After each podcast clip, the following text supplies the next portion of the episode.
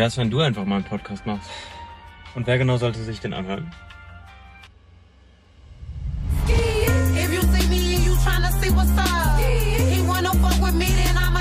Ich glaube, noch deutlicher hättet ihr das Ganze nicht machen können. Ich denke schon todeslange drüber nach, einen eigenen Podcast zu machen und weiß auch, dass Leute das seit einigen Jahren wollen.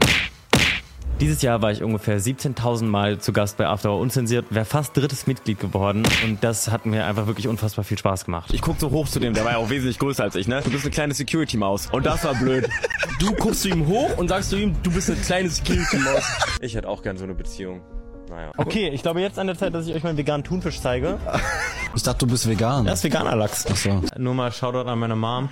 Äh, Ich hatte ist ein komischer Kontext gerade. Und obwohl ich seit einigen Jahren immer wieder anfange, Podcast zu planen, habe ich es nie hundertprozentig gefühlt. Also bis jetzt.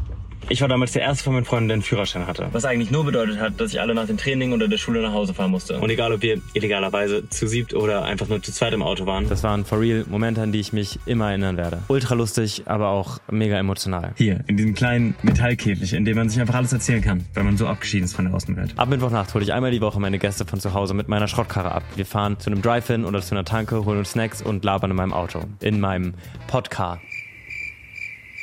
Nee, das ist es irgendwie nicht. Anyways, was glaubt ihr, wer die ersten Gäste sind?